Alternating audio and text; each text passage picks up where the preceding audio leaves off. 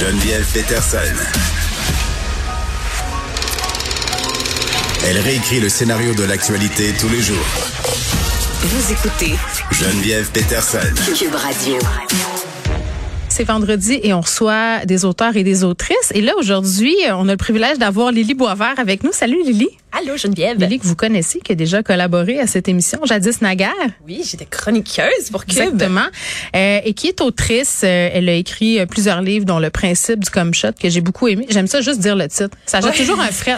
Quand on me demande des suggestions littéraires, je, je- je dis toujours ça. je trouve que c'est parfait. Puis tu as écrit une série pour ados aussi qui s'appelle Anan. C'est comme ça qu'on le prononce? Moi, je dis Anna, mais j'accepte Anan. Euh, ouais, je On dirait que je vais dire. C'est- Je trouve que ça fait plus chic. Euh, là, tu nous arrives avec un nouveau roman. Ça s'appelle Match. Euh, et là, je l'ai lu hier. Ça semble être un livre euh, très, très personnel, mais qui en même temps aborde un sujet assez universel. Qu'est-ce que ça raconte? C'est une histoire incroyablement banale, en quelque part. C'est une histoire d'amour qui vire mal. C'est une femme qui rencontre un homme un soir après avoir euh, matché sur une application de rencontre, ce qui est le, le cas de tellement de gens de nos jours. Et, euh, et elle tombe en amour avec ce gars-là, même si au départ, elle voit qu'il y a des, des red flags, comme on dit en bon français, des, des petits drapeaux rouges euh, qui devraient la mettre euh, sur ses gardes, sauf que c'est quelqu'un qui est déjà un peu euh, euh, fragile émotionnellement et puis euh, elle décide d'aller au-delà des des signaux d'alarme parce que euh, elle a cette vision d'elle-même comme quoi qu'elle est une femme forte et puis cet homme-là se présente sous un jour où il est un homme faible où il est un homme un peu vulnérable. C'est quelqu'un de très très proche de ses émotions mais il va utiliser finalement ses vulnérabilités comme une arme pour l'attaquer elle puis la euh, la soumettre dans le fond à sa volonté dans la relation. Ça vient jouer et dans, dans tellement de choses, euh, le complexe de la sauveuse. Puis là, tu parlais de la femme forte. Euh, je trouve qu'une chose qui est bien montrée, en tout cas, je trouve dans le livre, c'est que souvent, on n'écoute pas sa petite voix intérieure. Tu sais, tantôt, tu parlais de, de drapeau rouge. Euh, Émilie, elle les voit, les, les red flags. Tu sais, elle- confusément, là, euh, Uh-huh. les premières fois où elle date ce gars-là, elle se dit, ah, tu sais, elle sent qu'il y a quelque chose, elle se dit, je devrais-tu le revoir, je devrais-tu pas le revoir? Pourtant, elle le fait. Ouais. Pourquoi? Mais pour deux raisons, je pense d'une part parce que le dating c'est tout le temps ça de nos jours. On, on date du monde qu'on connaît pas, moi, je, qu'on n'a jamais puis rencontré j'ai aucune avant. idée. Ouais, j'ai jamais été ces arbres depuis de... longtemps. Mais c'est même pas ça, c'est que j'ai même pas été j'ai, pas T'as été pas sur, jamais. cette, non. cette époque-là, mais c'est comme un- vraiment, c'est ça maintenant. C'est c'est vraiment comme la norme. Puis, euh, donc, tu rencontres des gens qui sont à l'extérieur de ton cercle social. Fait que c'est des gens dont t'as- sur lesquels tu aucune information à part ce qu'ils vont te dire d'eux-mêmes. Hmm. Fait qu'il y a tout le temps une prise de risque dans le match sur les applications de rencontre puis dans euh, dans la vie après ça. C'est ce qui fait que c'est intéressant, excitant, mais Ouais. aussi un peu épeurant en Ouais. même temps. C'est comme un peu la roulette russe euh, de l'émotion. Exactement, exactement. Donc il y a ça d'une part. Émilie, elle se dit, le personnage principal, elle se dit, ben il faut que je laisse une chance à un moment donné aux histoires comme puis aux, aux gens parce que c'est sûr qu'on voit tout le temps les défauts un peu du monde puis on se dit ah ben faudrait faudrait pas que je je m'avance avec cette personne là parce qu'elle a tel défaut mais à un moment Mais donné ça, tout le monde a des défauts. Il y a Fait tellement de choix que tu veux toujours tomber sur mieux. Moi, je serais comme ça. Il me semble que Ouais. je détrais du monde, puis je dirais, OK, il est cool, lui, ou elle est cool. Mais tout d'un coup, je rencontre quelqu'un encore mieux. Ouais. Fait que j'aurais de la misère à arrêter. Mhm. Puis je sais pas si, si le personnage de Ludwig, j'ai montré toute sa complexité, mais je voulais vraiment que qu'on voit que c'est quelqu'un aussi qui est très très gentil par moment. Fait que puis souvent de ce que j'ai lu des, des hommes qui sont abusifs, ils se présentent sous un jour très très positif. Des fois aussi, ils vont faire des grandes déclarations, ils vont ils vont poser des gestes vraiment ils d'amour. Ouais, c'est ça, c'est des gens très intenses. Puis c'est qu'à un moment donné, tu dis ok, ben le, le positif compense le négatif aussi. Ok, des fois il m'insulte, mais des fois il est tellement fin que tu dis bon, finalement. Ça vaut la peine encore de donner Oui, une mais, chance à l'histoire. Moi, comme lectrice, c'est ça, euh, j'ai un point de vue extérieur, puis c'est bien montré. Je serais allée, moi, avec, je pense, aussi. Là, Mm. Parce que quand t'es pas dans, dans la relation en question, c'est facile de juger parce que tu as tous les éléments. Mais tu sais, euh, ces, ces apps-là, parce qu'on voit beaucoup d'histoires là, en lien euh, avec Tinder. Euh, puis, comme bien des gens, je pense, je suis le compte Instagram, un gars dynamique. Là, oui, oui, moi aussi. pour ceux qui savent pas, c'est un compte où on expose un peu euh, les comportements comportements violents, inappropriés, toxiques. Puis il y a des choses quand même très, très élevées. Là, moi, je vois ça des fois, puis je me dis, parce que je suis pas là-dessus, je l'ai dit, coudonc, c'est-tu vrai? Tu sais, Mm. tu sais, tu dates sur ces apps-là peut-être. Est-ce que est-ce que t'en vois? Est-ce que tu t'es inspiré pour ce livre-là de tes expériences à toi, de, de- des gens autour de toi? Comment comment t'as fonctionné? Oui, ben c'est sûr que c'est c'est tiré de la vraie vie, de, de toutes sortes de toutes sortes d'éléments de la vraie vie. Ouais. Euh, mais oui, un, un gars dynamique, c'est un très bon exemple. euh, Non, mais c'est de- des choses qu'on peut voir oui sur les apps. C'est sûr qu'il y a, il y a c'est parce que c'est ça aussi dans le fait que tu rencontres des inconnus, ben les gens souvent euh, ont pas peur pour leur réputation parce qu'ils se disent ben c'est c'est pas bien grave, la personne me connaît pas, je connais pas ses amis, elle connaît pas mes amis, elle connaît pas ma famille. Les cercles, les réseaux sociaux sont pas interreliés. Facilement quand même. Oui, oui, tu peux trouver, tu peux trouver, mais il y a comme ce sentiment-là un peu d'impunité quand tu es sur les apps. Euh, fait que je pense qu'il y a de ça de, qui qui peut augmenter les tendances, un peu comme tout le phénomène des réseaux sociaux. On, on a l'impression qu'on il y a pas de conséquences à ce qu'on fait, il y a pas de conséquences à ce qu'on dit.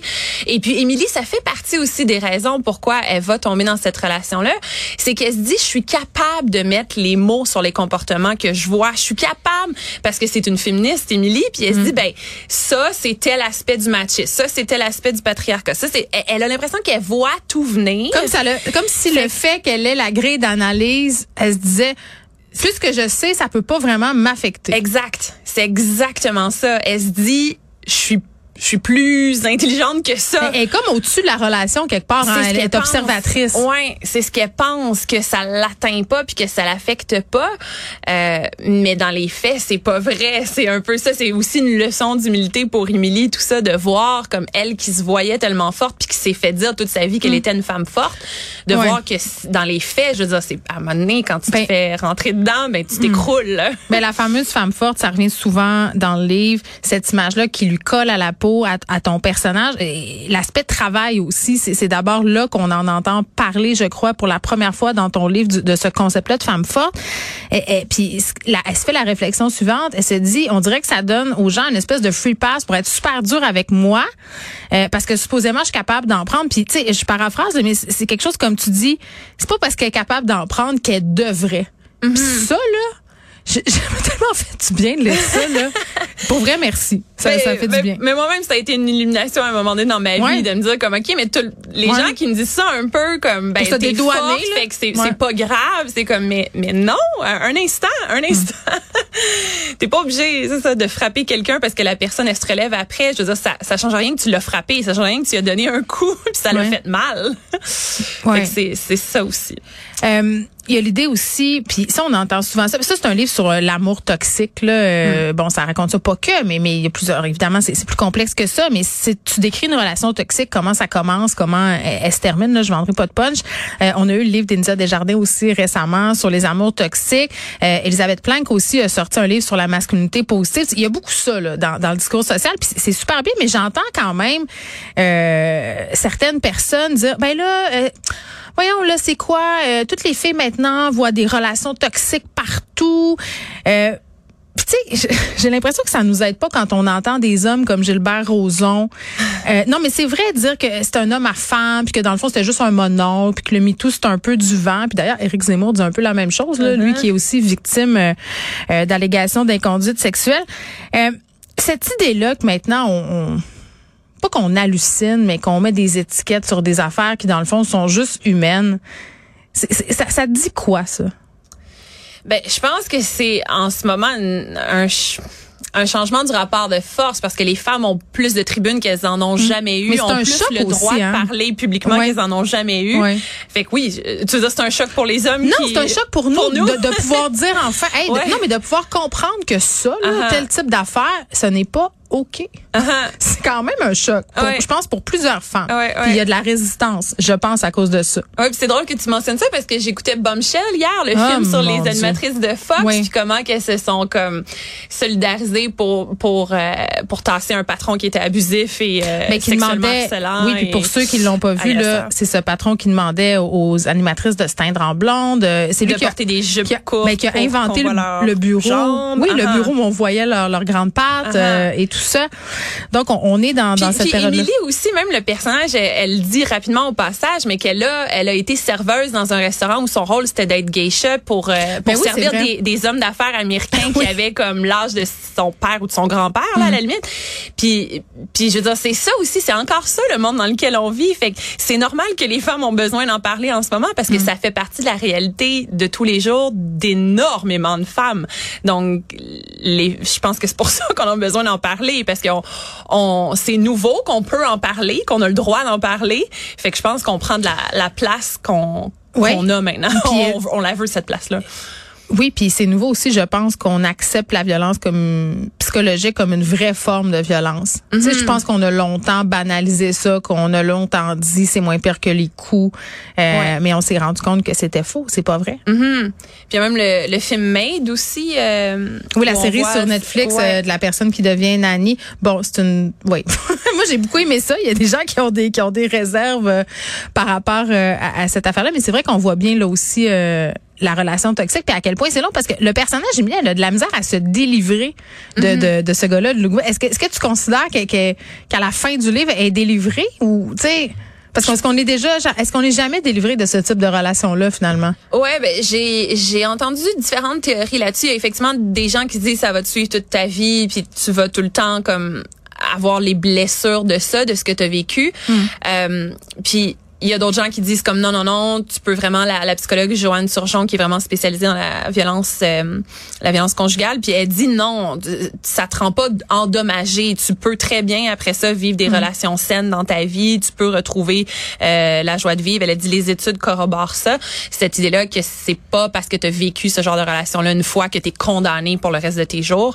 Euh, moi, je crois je crois quand même à cette théorie-là plus, j'ai l'impression peut-être par optimisme naïf, mais je, je pense que c'est possible effectivement. Mais en tout cas, on est peut-être plus alerte euh, dans le futur quand ça nous est arrivé. Tu t'es documenté pour écrire euh, ce roman-là, même si c'est de la littérature. Là, je veux pas que les gens pensent que c'est un, un essai social sur les relations toxiques. Je veux dire, c'est quand même un livre, c'est bien Mm. Oui, écrit, c'est une un- histoire, oui, oui, oui. Euh, c'est divertissant. Mais euh, le travail de recherche derrière, est-ce que est-ce que est-ce que t'en as fait un ou?